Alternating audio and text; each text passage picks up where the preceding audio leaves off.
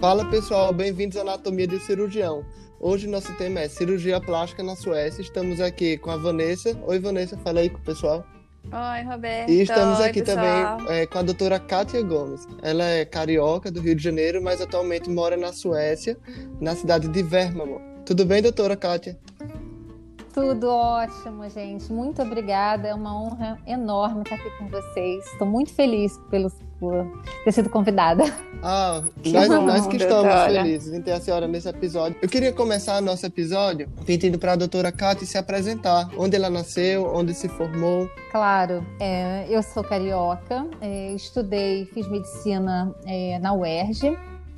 E logo após a minha graduação, eu fiz anestesia na- no Hospital Antônio Pedro, na UF, porque eu tinha uma filha já que nasceu é, enquanto eu estava na faculdade, então eu tive um pouco de receio, tive medo, é, simplesmente medo de abraçar uma, uma carreira que eu achava assim, muito difícil, muitos plantões, muitas horas no centro cirúrgico, você não pode sair. E falei, bom, então eu vou ficar na anestesia, pertinho do cirurgião, e vou ficar feliz lá. Mas eu não fiquei. Eu, eu pensava o tempo todo que gostaria de estar do outro lado do campo. Tentei fazer uma coisa bem invasiva, procedimento. Trabalhei no, com cirurgia cardíaca, na anes- anestesia para cirurgia cardíaca, mas não foi suficiente. Então, depois disso, eu voltei a estudar, fui para os bancos, já com, sendo anestesista, e passei no hospital do Andaraí, é, foi dois anos maravilhosos. Depois eu fiquei staff na emergência e aprendi demais. Adorei cirurgia geral. Eu achava até que eu ia ficar por lá mesmo, mas não. Vou seguir meu plano, que era tudo que eu queria ser na vida, era cirurgia plástica. E fiz a prova para. passei no município, passei no Hospital Barata Ribeiro, que foram também três anos maravilhosos, muito aprendizado. Encontrei professores incríveis, colegas maravilhosos também. E nesse meio tempo aconteceu que é, teve um concurso para hospital, os hospitais federais. E eu já tinha na minha, cabeça definido que eu queria acompanhar o Dr. Pedro Bijos é, na cirurgia reparadora. Era meu ídolo, eu tinha paixão pelo trabalho dele. Ele era uma vaga apenas para o INTO e eu passei. Não para cirurgia plástica, eu passei como cirurgiã geral. Legal. Foi muito legal. Mas eu fui sincera, eu falei, olha, eu não vou conseguir fazer isso. Realmente é, tá, passou além da minha capacidade cirúrgica de aprender. E eu gostaria muito que vocês me liberassem é, assim que pudesse para eu começar a frequentar o serviço da plástica, que o meu objetivo realmente é fazer a cirurgia plástica. E ele Sim. foi incrível, ele me liberou. Então, aos pouquinhos, eu fazia a residência da- do Barata Ribeiro e tinha minhas traqueostomias para fazer, minhas, meus trabalhos do INTO ao mesmo tempo. Saía de um lugar para o outro correndo até eu terminei e me eh, puxou oficialmente para o serviço dele. E daí, gente, foi o R4, R5, R6, porque eu aprendi demais naquele serviço. Aprendi a fazer a cirurgia do plexo, aprendi a fazer todos aqueles retalhos maravilhosos, microcirúrgicos e me encantei com a cirurgia reparadora realmente. E quando eu estava no Barata Ribeiro, eu encontrei a minha segunda ídola, que é a doutora Luciana Palma, Ah. ou primeira ídola, não sei. É. Eu- eu- Ah. É difícil, é difícil dizer, porque um é o ídolo da cirurgia plástica reparadora e outro da estética. É, doutora, ela é nossa ídola também, não é, Vanessa? Todos somos Não, e fãs aqui na dela. Suécia, quando eu comecei a fazer a Maminelli, Sim. eu dizia para os meus colegas aqui, para os residentes, Maminelli. L de Luciana, eu falava assim. Ah, tá. Aí, de Luciana, você é com Legal. quem eu aprendi. É claro que é um L, porque às vezes sai Sim. J, né, gente? Mas É. a gente chama de L. Mas, mas é J, eles falavam assim. Não, é L. L porque é L de Luciana. Isso. Ah. pediram para me apresentar. Então, eu sou, eu sou essa pessoa que fez é, medicina, fez anestesia e era apaixonada por cirurgia. Porque eu sempre fui apaixonada por cirurgia. Toda a minha parte na, na, na faculdade foi no anatômico, como monitora, como fiz pesquisa pela, pelo serviço de anatomia. Então, tinha exatamente esse padrão, mas por algum motivo eu decidi, na época, recuar, mas voltei. Tá. E no ano de 2013, eu vim aqui na Suécia fazer um estágio com um professor é, muito conhecido internacionalmente, que é o professor Ian Frieden, em é, transferências tendinosas. Porque me faltava esse conhecimento no INTO, né? Eu queria, eu fazia cirurgia do plexo, a gente fazia né, lá juntos, recuperava o bíceps, ficava, ficávamos felizes, mas eu não tinha os conhecimentos das, das transferências. E eu vim buscar isso aqui. E foi quando também, no mesmo momento, uma grande amiga, que eu já trabalhava com ela, dermatologista, na Energia, me convidou para vir na casa dela. Ela, ela, trabalhava nesse hospital aqui de Vernamo. E disse: Olha, eles têm realmente uma grande necessidade de cirurgião plástico aqui. É, não sei como é que vai funcionar, mas se você quiser, eu te apresento para o chefe da cirurgia para ver. Eu tinha realmente essa curiosidade, essa vontade de, de, trabalhar fora, de morar fora e dar essa oportunidade para minha família também. E a minha surpresa foi que ele realmente queria me contratar, sabe? Então foi uma coisa assim, encontro de eu querer e eles precisarem também. Não sabia exatamente como fazer, porque eles estão acostumados a trazer médicos de toda a Europa, mas não da América do Sul já tinha a experiência da Ana, que, ah. que foi com quem eu aprendi. Como é que faz? onde que se estuda o sueco, é, para onde manda os papéis, com quem que a gente fala. Então, eu não, não tive tanta dificuldade porque eu fui seguindo os passos dela. E eu já ensinei isso para outras pessoas, esses ah. passos. Eu tenho uma outra amiga que a ortopedia que já está aqui também, é, fez todo direitinho como eu ensinei. Existem uns passos certos. Se você não sabe nada, você leva muito tempo. Mas se você já tem aquele caminho das pedras de alguém que já fez o processo e se dedicar e quiser, não é assim impossível, dá para você fazer uma boa. E doutora, esse processo levou quanto tempo? Esse processo de é tipo é uma, uma revalidação, revalidação, né? O que aconteceu no ano de 2013, ah. quando eu lá para janeiro, fevereiro, eu decidi vir fazer o estágio. Eu falei assim, bom, eu vou estudar um pouquinho de sueco. Acho que não custa nada, vai ser simpático eu chegar lá e poder cumprimentar, falar com as pessoas. Então eu fazia um curso no Skype, fiz um curso no Skype durante o ano de 2013. É, que eu, quando eu cheguei, falei: ai meu Deus, tudo que eu estudei não serviu de nada, porque uma coisa é você estudar no livro, outra coisa é a fluência. Né? Mas enfim. E ela me disse: é. olha, não custa nada, manda os papéis para o sistema só para perguntar se a tua formação de médico é suficiente. E eu fiz isso, quer dizer, quando eu vim aqui no estágio, eu já sabia que a minha formação era uma formação suficiente, o sistema já tinha respondido. Não significa nada, essa resposta só significa que você pode seguir em frente. E vim com alguma coisa do ah. sueco. Era um nível B, vamos dizer assim, um B1. Né? Para você hum. passar no hum. sistema, você tem que ser um C1. E vim, vim, vim com esse nível. Quando eu recebi o convite da oferta de emprego, eu tive quatro meses para chegar no C1. Aí você tem que passar B1 para B2, B2 para C1, que exige realmente muito tempo ah. de estudo, fluência, gramática, entender notícia de jornal, para dizer para o pro professor o que você é, é, tinha entendido. Então, é uma prova que exige, uma, exige conhecimento, mas eles são muito justos, sabe? Eles sabem, assim, ele pergunta quanto tempo você está estudando? Eu disse, um ano. Então, eles não podem exigir conhecimento de cinco anos. Eles foram muito justos nessa Entendeu? prova comigo. Ah. Porque é claro que você vai, se você naquele, até um ano você chegou naquele nível, claro, eu cumpri os pontos que tinha que cumprir, mas eu mesma hoje em dia falo, nossa, eu não tinha, eu não tenho a fluência que eu, tinha, que eu tenho hoje. Mas foi suficiente, graças a Deus. Então, esse é o primeiro ponto, o, o idioma. O segundo ponto é você. Agora, na verdade, mudou um pouco as regras. Mudaram as regras. Um ano depois que eu entrei, mudaram as regras. E agora você tem que fazer uma prova de medicina. Essa prova, se eu tivesse feito, eu acho realmente que eu não teria passado, porque cai farmacologia, biomedic... é, bio, biocel, e matérias de histologia, é, vai, vai ter que estudar ginecologia, pediatria, tudo de novo. Hum. Mas é uma prova bem básica. Ah. Todos que passam falam que é uma prova básica. E tem, assim, 500 provas na internet para você fazer em casa, para você testar, hum. errar. Mas sei lá, eu, eu, não sei se eu passaria. Ah. A minha prova foi essa, foi a prova de leis suecas, tipo medicina social da gente. É chatinha, prova discursiva. Sim. É, a prova do idioma e depois você trabalhar para mostrar sua competência. Então você ficava, é cirurgia geral, você fica no serviço, você vai entrar em cirurgia, você vai responder as perguntas, você tem os preceptores que vão te avaliar no final do estágio e te dar a pontuação que você precisa. E na plástica foi a mesma coisa. A plástica eu fiz num serviço que fazia estética e reparadora. E é, é muito assim, é muito estranho, porque é, como é que você faz um umbigo? Aí eu faço assim, assim, faz. Ai meu Deus, isso, isso não vai agradar.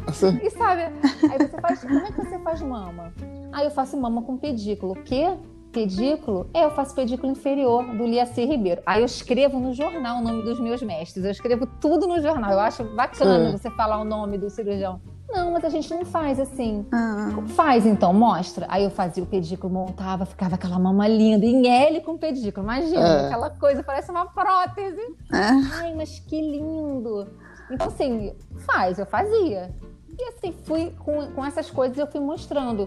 Por exemplo, face, na hora que eu fui mostrar minhas competências de face, eles faziam aplicatura, eu faço retalho. Poxa, mas você não tem medo de fazer retalho? Não, ah. não tenho medo, porque eu faço assim, ah, então faz, mostra. Aí foi muito assim a, a, a minha prática, né? Foi mostrar a minha competência. E isso foi levou dois anos. Então a resposta é dois anos. É. E eles devem, eles devem ter hum. aprendido bastante com a senhora, né? Ah, é muito divertido isso, porque o sueco, ele é, um, ele é uma pessoa muito assim, humilde. Existe uma lei, né? uma lei que, aqui, uma lei de ética aqui que diz que você não pode se julgar melhor que ninguém. Não vem aqui dizer que você é melhor que eu. Mas eles são muito assim. Então você não, você entra nos locais para você trabalhar, as pessoas ficam, ai, pô, ficam te agradando e ficam te elogiando. Aí você, você não sabe o que dizer. Eles até brincam, poxa, você fala assim, ai, ai que, que vestido bom. bacana que você tá. Aí a pessoa que recebe o elogio, ao invés de falar, ai, obrigada, ai, não, é velho esse vestido era da minha irmã, ela me deu, tipo assim, sabe? Então eles são muito humildes, eles ah. te ouvem, eles perguntam as coisas para você. São até um pouco assim, a gente brinca que eles são um pouco até inocentes, né? É, de receber, receber o estrangeiro muito bem, receber, às vezes até sem saber exatamente quem está recebendo. Sim. Então eu pude mostrar, eu pude mostrar as coisas que eu faço. Eles nunca me criticaram, eles falam assim: olha, eu prefiro fazer sem pedículo, porque é mais rápido e aqui, como você não, não tem essa, essa, essa, essa, essa, como se fala, tradição de fazer a mama bem montada, aquela coisa assim, bem cheia, as suecas, elas não te pedem isso. Elas estão acostumadas com aquele outro resultado, que é o resultado da mama em T, Sim. que é mais achatadinha. A mama não é mais assim, pera, mais natural. Então, você, você para você fazer essa cirurgia que eu faço, que eu aprendi no Brasil, que eu acho que é a mais bonita, você tem que explicar. Olha, vai ficar com um colo bem montado, é diferente. Essa mama, ela tem uma cicatriz menor. Você pode botar um biquíni em triângulo. No meu país, é, é, a gente valoriza isso, porque a mulher não quer mostrar que tem a cicatriz no meio. Sim. E a outra coisa que eu falo também para as pacientes aqui, a mulher se olha de cima para baixo ela se olha assim, com a cabeça olhando para a mama. O que, que ela não quer ver? De jeito nenhum. Aquela cicatriz terrível que encontra no meio do externo.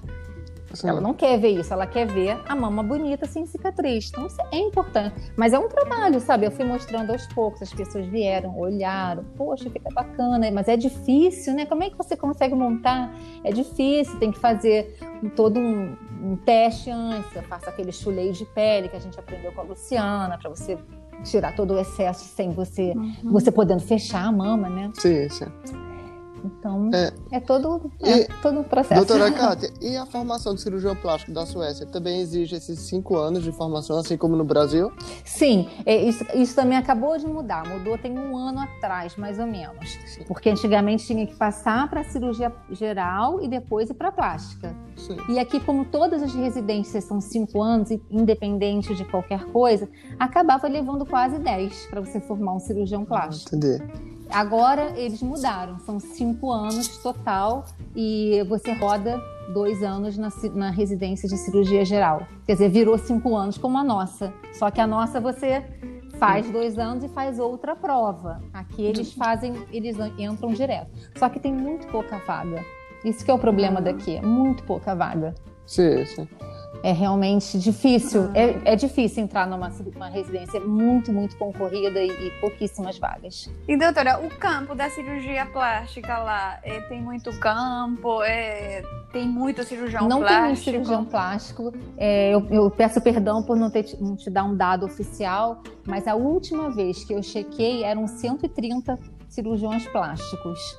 Eu não, eu perdão se não tiver atualizada, mas são é, com certeza já houve mais especialistas no último ano, então eu não, eu não, talvez eu esteja falando um valor que não é o verdadeiro. Então o campo existe, mas ele é diferente é, do que a gente está acostumada. Você acaba de se formar no Brasil, você abre um consultório, aluga a sala no seu hospital privado, na sua clínica privada lá que você conhece, e vai operar o seu paciente. Aqui não tem isso. Então, essa é a grande dificuldade. O sistema ele é todo regulado em estatísticas. Então, ele só forma cirurgiões gerais se ele tiver como comportar aquelas pessoas no emprego.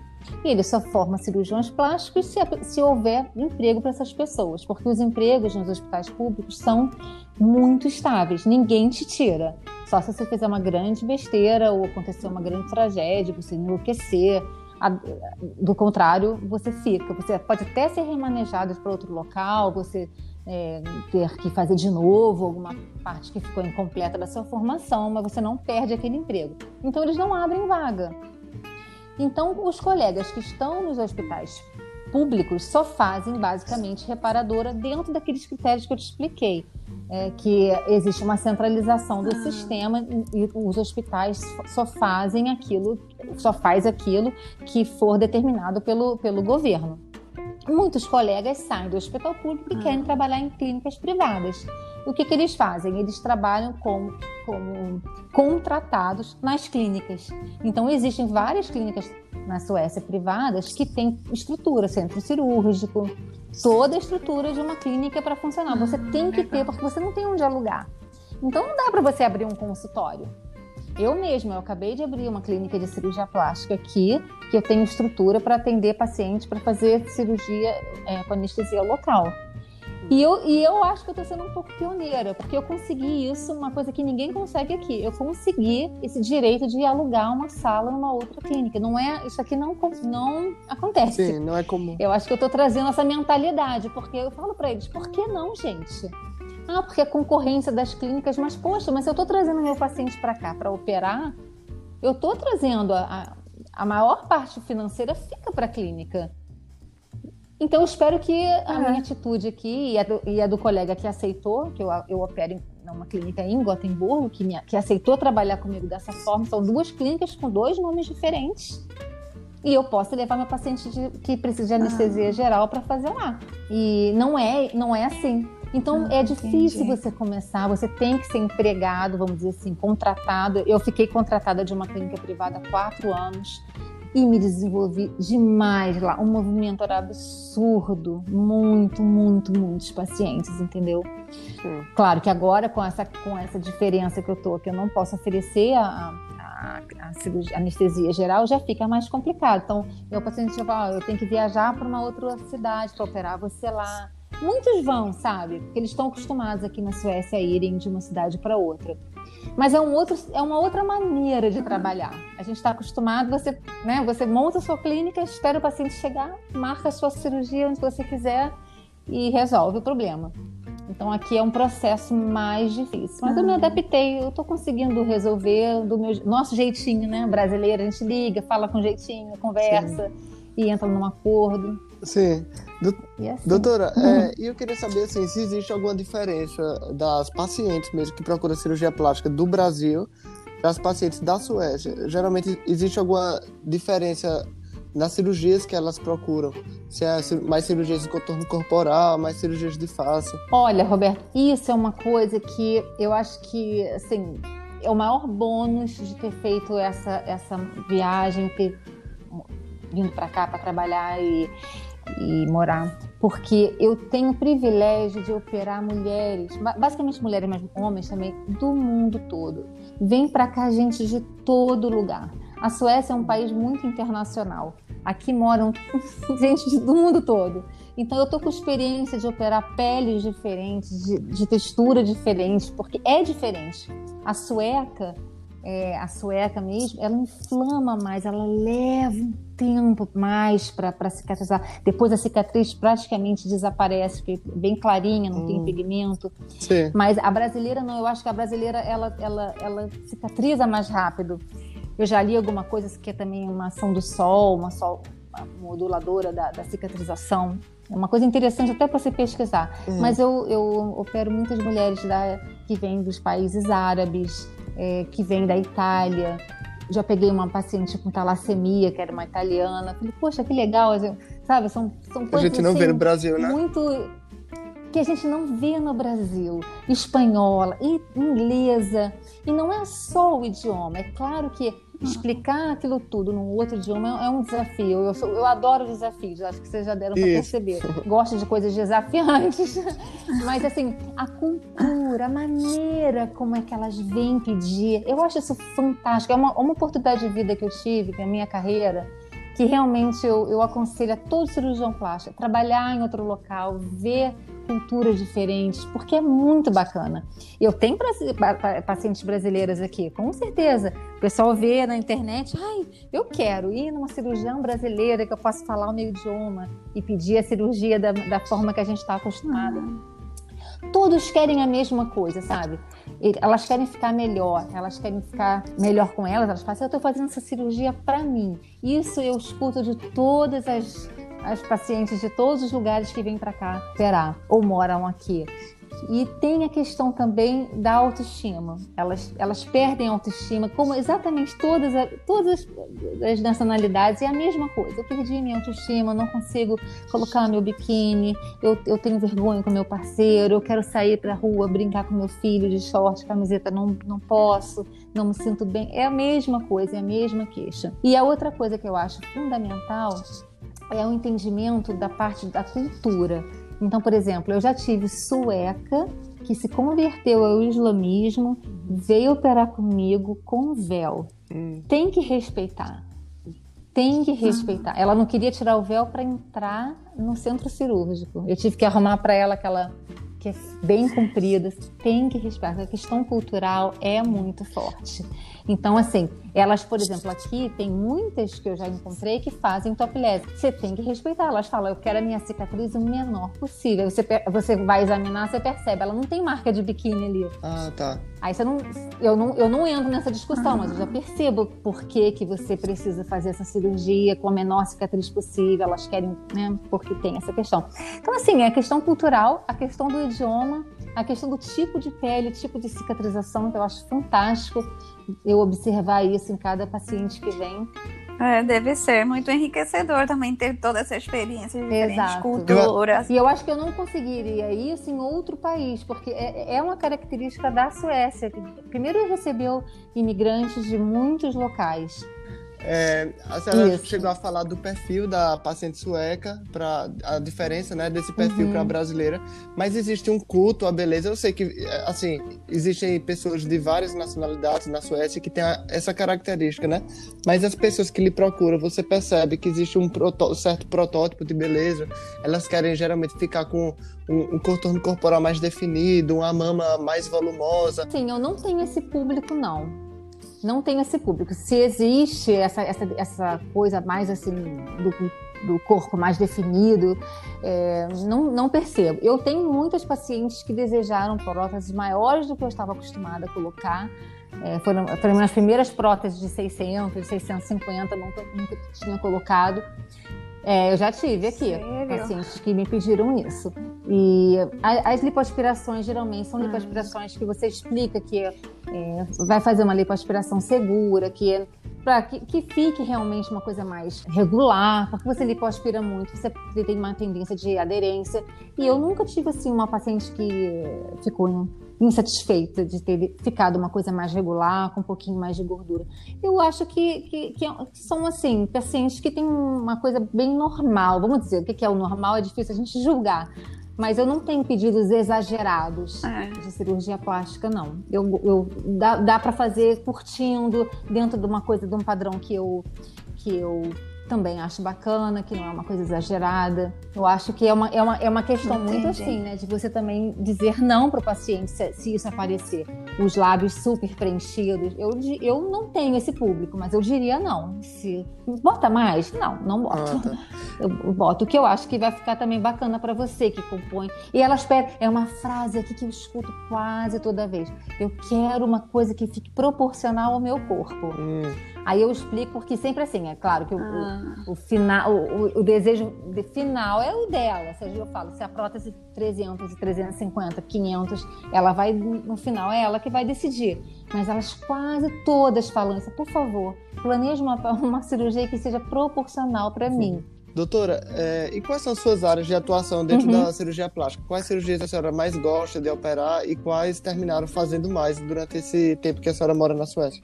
Ah, eu já variei bastante, Roberto. Olha, eu quando vim para cá, eu trabalhei no hospital público aqui da minha cidade. E ali eram cirurgias pós-bariátricas, cirurgia de tumores de pele, é, escara, é, alguma coisa para ortopedia, porque eles viram que eu sabia fazer essas cobrir um calcânio que tinha necrosado, um joelho. E eu fiz bastante dessas cirurgias. Eu curti muito esse momento, porque eu sou assim, eu adoro cirurgia plástica, eu amo realmente. Quando eu faço muito de uma cirurgia só, eu fico muito apaixonada por aquela cirurgia.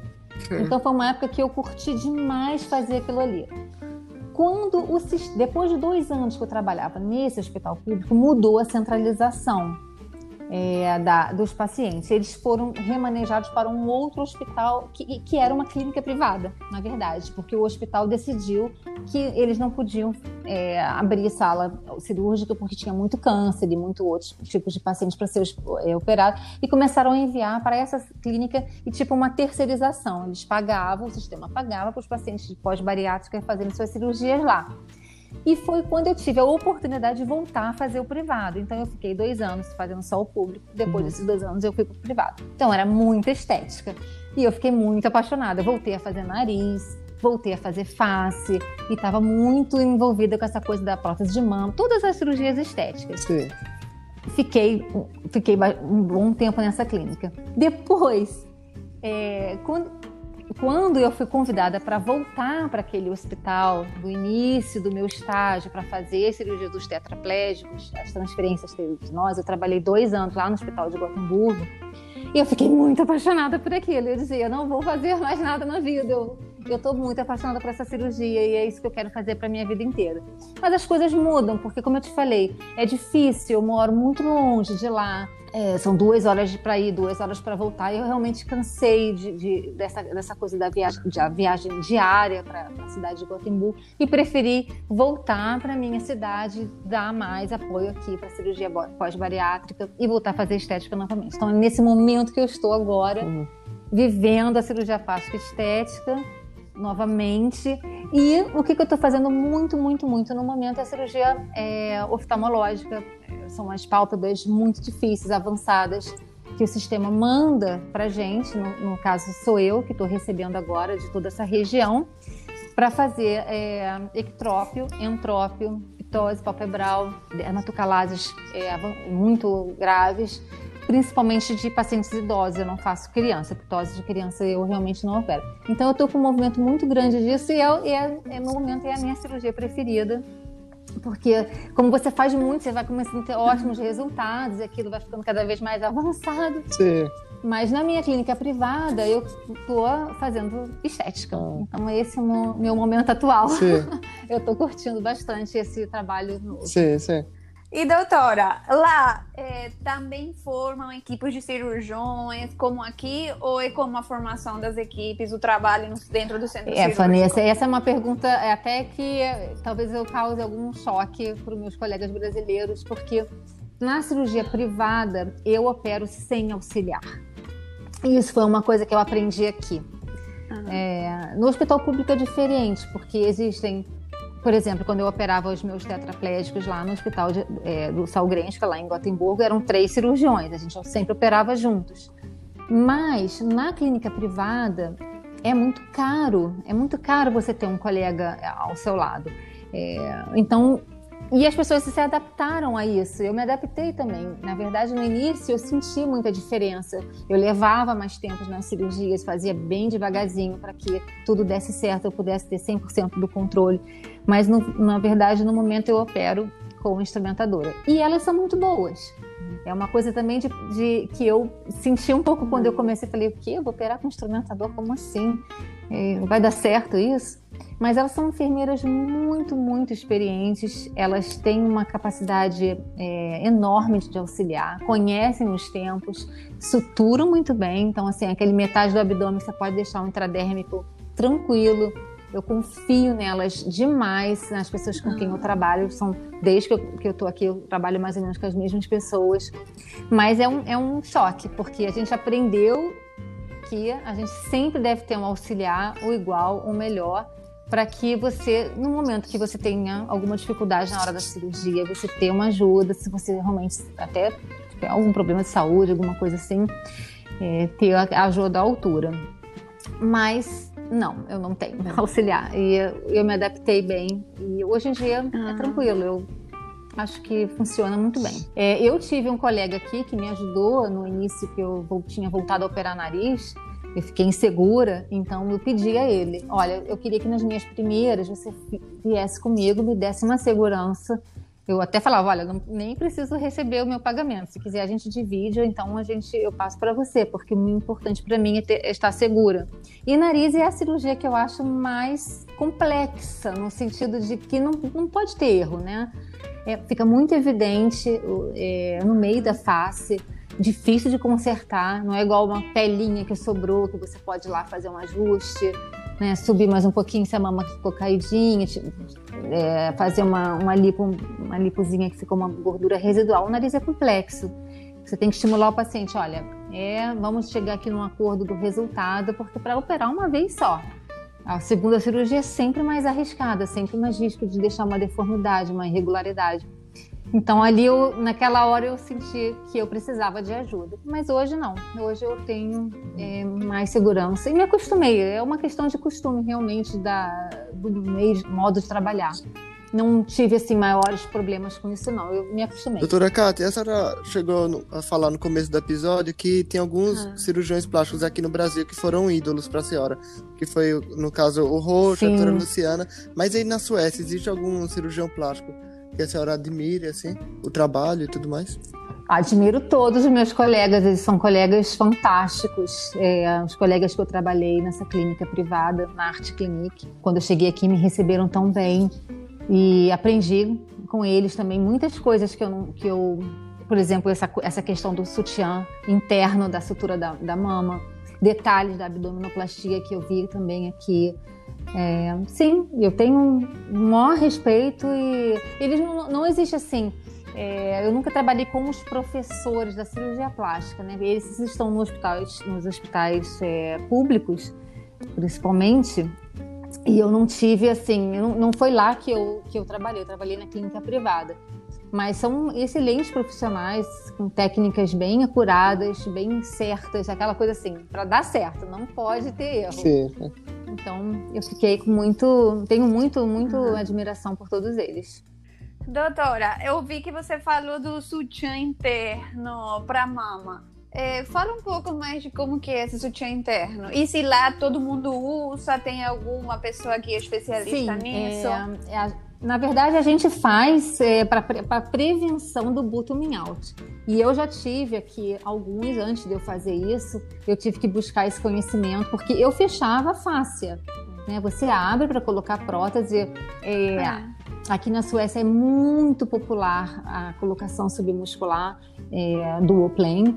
A maioria dos cirurgiões coloca no dual plane. E eu, ah. eu, eu fazia mais é, subglandular e quando eu vim para cá eu, eu acabei agora eu faço mais dual plane do que subglandular. Então você fica com a pressão do músculo em cima da prótese, uma tendência maior para o bottoming out. E eu, a gente aprende, aprende no Brasil a fechar a fáscia até pode fazer com fio inabsorvível, mas não fazer essa sutura refazendo o, su, o, o sulco submamar.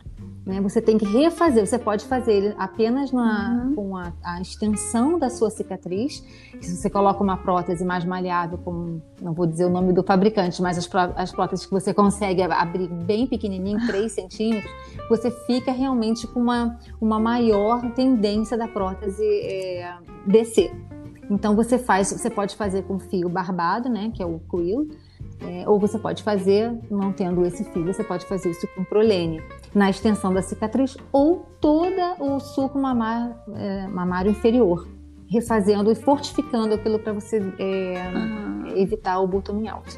Depois que comecei a fazer essa técnica, eu não tive mais. Então, eu tive algumas reoperações por causa disso no início. Hoje, esse problema realmente está uhum. solucionado, porque essa técnica é fantástica. Ela fica uma mama mais deformada no começo, mais alta.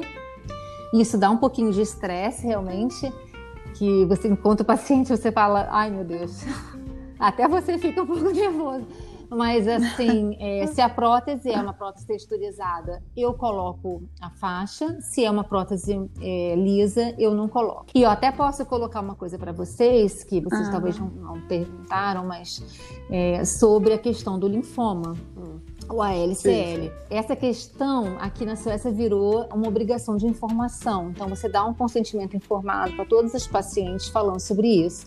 E diz que a incidência com a prótese lisa é menor do que a prótese texturizada. Você tem que informar ah. isso. Então, muitas perguntam: então, eu não quero essa prótese texturizada.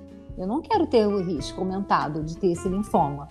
Então, foi uma outra coisa. Eu tive que aprender a lidar com essa questão da prótese que ela desliza mesmo, ela não forma aquela cápsula que a prótese texturizada forma. E eu trabalhava com a prótese de poliuretano, eu vim de uma outra escola. Foi todo um aprendizado. Hoje uhum. eu faço, eu uso a prótese texturizada, mas assim, preferencialmente explico. Muitas não querem quando você fala que tem esse risco aumentado.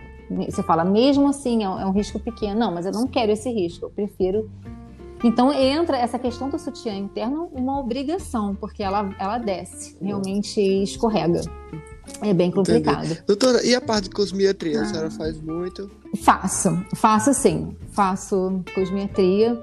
É, fazia mais no Brasil, confesso, e hoje eu faço os ácidos hialurônicos, basicamente. Faço a toxina botulínica. Faço também a lipoenzimática, o ácido desoxicólico mais e mais. É uma procura bastante aumentada aqui para esse produto. Entendi, doutora. Mas não, não, não faço os bioestimuladores, uhum. eu estou começando a trabalhar agora com um ácido hialurônico que tem o maior G-prime que eu já vi e a maior pureza também. Estou muito encantada com esse produto e ele promete bioestimulação. Entendeu? E é um produto suíço é, que nossa, nossa clínica começou a trabalhar agora há pouco. Eu não tenho ainda resultados, mas eu estou bastante animada. Até para você combinar, combinar com uma cirurgia de face, fazer um procedimento desse antes para melhorar a pele. É. Mas no Brasil eu fazia muito mais. Eu fazia peeling também. Eu parei de fazer peeling. Aqui é bem, é bem complicada essa questão do peeling. É... Eu gostava de um peeling mais fortezinho e aqui não pode fazer, não tem permissão. Entendi. Doutora, é, mudando um pouco de tema, como está a estratégia da, do governo sueco para a, a, é, a grande discussão também essa questão da Suécia, porque é, a, a, imprensa divulga é. muita coisa que não é verdade. É, a estratégia sueca, na verdade, assim, eu, eu, eu concordei.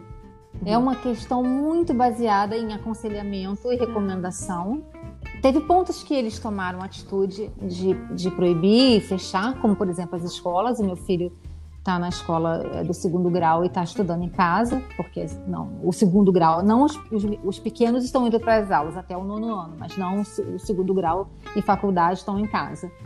É, restaurantes, por exemplo, tiveram que funcionar em horários restritos, cinema não pode, show não pode não pode aglomeração mais que 50 pessoas, por exemplo, para uma reunião. Então, congressos foram suspensos, todos os grandes acontecimentos foram suspensos. E o governo deu o aconselhamento de evitar o contato social. Então, você vai no mercado, tem marcações no chão para você não, não ficar perto das pessoas, como tem que ter pelo menos um metro e meio. As, as repartições e qualquer atendimento, você atende a, a pessoa com aquela tela de acetato separando, né? E os hospitais, ah, é, todos foram muito, muito, muito estruturados. Então, todas as cirurgias eletivas foram suspensas. Todas as cirurgias plásticas foram suspensas é, é, do hospital público. Né? O que acontece? Os hospitais privados também diminuíram. Mas aí você me pergunta, então o paciente pagando não pode? Não é isso. O que, que aconteceu foi que é, o material também ficou escasso. Então, como você vai fazer uma cirurgia se você não consegue comprar o propofol, o fentanil e os gases anestésicos? Porque tudo isso foi, uhum. foi é, desviado para o sistema público para atender os pacientes que estavam no respirador. E a consciência, aí vem, não é proibido fazer o abdômen, mas a gente não está fazendo, porque se você faz um abdômen, isso é o paciente que mais pode complicar Imagina, você tem que internar por uma infecção ou internar porque teve um hematoma. E isso você vai consumir recursos do hospital, vaga, vaga de hospital. Então, a estratégia é uma estratégia de não parar a economia totalmente, mas modificar. Você pode, se eu quiser ir ao cinema hoje, eu não tenho, não posso ir, mas eu passei um final de semana agora, por exemplo, num local de praia e as pessoas estavam lá, todos bem afastados um do outro, não estavam, foram à praia. E não, você não vê absolutamente quase ninguém de ah. máscara. Alguns asiáticos que moram aqui, você, ah, aquele ali é asiático, tá de máscara, mas você não vê, porque foi isso que foi divulgado. É melhor você tomar o cuidado de não usar máscara do que você usar a máscara errado e se contaminar e contaminar alguém. Então, é, foi muito assim, conscientização, sem parar uhum. o país, sem parar a economia, e os, os, os hospitais super equipados e preparados para receber. Então, não houve falta de vaga, não houve fila, não houve nenhum paciente não podendo ir para o CTI. E a população Sim. concordou, doutora? Tipo, a população está satisfeita com essa maneira, decisão? Geral, está satisfeita com essa decisão. Agora, é, como eu te falei, o sueco ele é muito assim, ele tem uma personalidade, essa coisa assim de ser mais humilde, crente e até um pouco, até um pouco inocente, vamos dizer assim. É, então, essa crença, eles têm a crença pelas autoridades muito grande. Então, o que se fala no jornal, que é, é para você seguir, eles seguem, entendeu? Então, tem aquela coisa assim, muito do que a população ah, adere às recomendações. E foi exatamente isso que a gente percebeu. Uma vez eu estava no mercado e, e, fiquei. A gente está olhando um produto, então, acho que eu cheguei perto de uma pessoa, aí o homem falou comigo assim: Alô, dois metros. Eu, ah, desculpa, eu mesma tinha. Você tem que manter, porque senão você é chamada a atenção, você entendeu? Agora, a gente viu, meus filhos mesmo, que, ah. que têm amigos da idade deles, falam: mãe, eu, o pessoal está saindo à noite, tá? A gente está sabendo. Mas é, aquela, aquela coisa do jovem que não adere, isso é comum em qualquer local, né? É, local, é difícil você não ter 100% da população aderindo às recomendações. Talvez fosse melhor se fosse uma coisa proibitiva, mas não foi. Foi mais de recomendação. Agora, a falha, a grande falha foi com os idosos porque é muito comum aqui os, as moradias para idosos. Eles, eles mesmos, como já tem essa cultura, é difícil um idoso morar com seus filhos. É que é muito, muito, muito difícil. Eles vão, ou eles moram sozinhos, a maioria mora sozinho, ou eles vão para esses locais que eles ficam junto com outras pessoas da idade, mais divertido e tudo. E quem trabalha lá? São jovens, muitos jovens trabalham nos asilos. É um trabalho até é um trabalho até temporário que, que o jovem aqui, a partir de 18 anos, todos eles trabalham, fazem muito esse trabalho com os velhinhos. E não se protegeram e levaram a doença para os asilos. E espalhou. Foram muitas mortes de idosos. Mas não que o sistema fez de propósito, tipo, foi negligente. Talvez, assim, não enxergou que isso pudesse acontecer, né? Foi uma falha. E eles confessam isso. Agora, a estratégia de que a população precisava ter um hum. certo contato para que, porque essa vacina vai demorar. E enquanto as pessoas puderem uhum. ter uma imunidade natural controladamente, seria melhor num longo prazo. Então, o que vai acontecer agora com os países vizinhos quando, quando abrirem seus portões? É vai ser complicado. Então, aqui eles já, já obtiveram a imunidade necessária, mas não abriu ainda. Né? Outro dia conversei até com a diretora do, da escola do meu filho, ela falou: não sabemos se vamos voltar depois do verão, não sabemos. Ninguém sabe o que vai acontecer. E isso é muito, foi muito ruim para eles também, porque foi um confinamento dos jovens em casa, sem contato com os amigos, sem ir para a escola, sem fazer educação física. Muito ruim. São eles que ali naquele ambiente levavam ou para suas casas ou até nesses empregos temporários. Então eles estudaram. Essa estratégia foi uma estratégia em pontos definidos do país, em, em, setores definidos, mas não fechar todo mundo em casa, que realmente isso aí haveria, né, o que, o que ele explica, né, as consequências desse isolamento total também seriam muito desastrosas. Não sei, sabe, Vanessa, é difícil a gente, eu vivo em dois mundos, eu tenho minha família é. no Brasil, no Rio, então eu leio todos os jornais, acompanho todas as estatísticas, converso com todos os colegas, participo de todos os grupos, para me, me manter informada de tudo que está acontecendo. Mas é difícil a gente julgar. Eu acho que ainda está cedo para julgar qual foi a certa, qual foi a é. errada. Mas consciência foi número um e número dois atuar em pontos específicos dos grupos que eram os grupos alto riscos, né?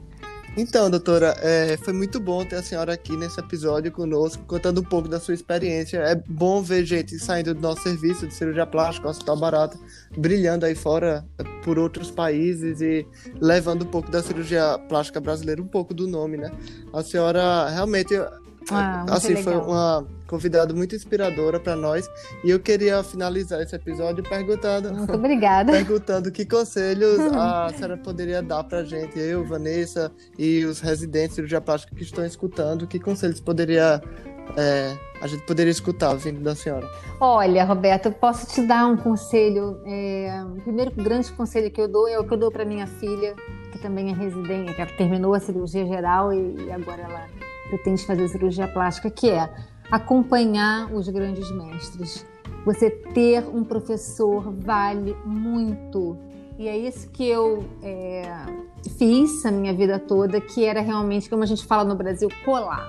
Colar nas pessoas certas. É, eu, eu me considero uma pessoa muito estudiosa, eu gosto de estudar, adoro ler, mas eu, eu tive eu tive uns ídolos na minha vida que eu agradeço demais a eles e sempre que eu estou na cirurgia eu penso neles na hora que eu estou fazendo aquelas coisas, como são aquelas Tem muitos que talvez eu não quero, não quero ser injusta, mas eu posso falar. Luciana Palma, Pedro Bijos, João Recalde, Dr. Roxo, Dr. Ronche Ferreira do Nariz, Doutora Eliana nas orelhas. Toda vez que eu faço a motoplastia, eu lembro dos ensinamentos dela, mando para ela um agradecimento. Então, é assim, é muito importante ter os grandes mestres. Se puder fazer uma viagem de estudo, ver outras culturas, falar outro idioma, é, ver outros serviços, isso é muito importante, isso enriquece muito. A gente, a gente constrói uma bagagem que ninguém tira de você.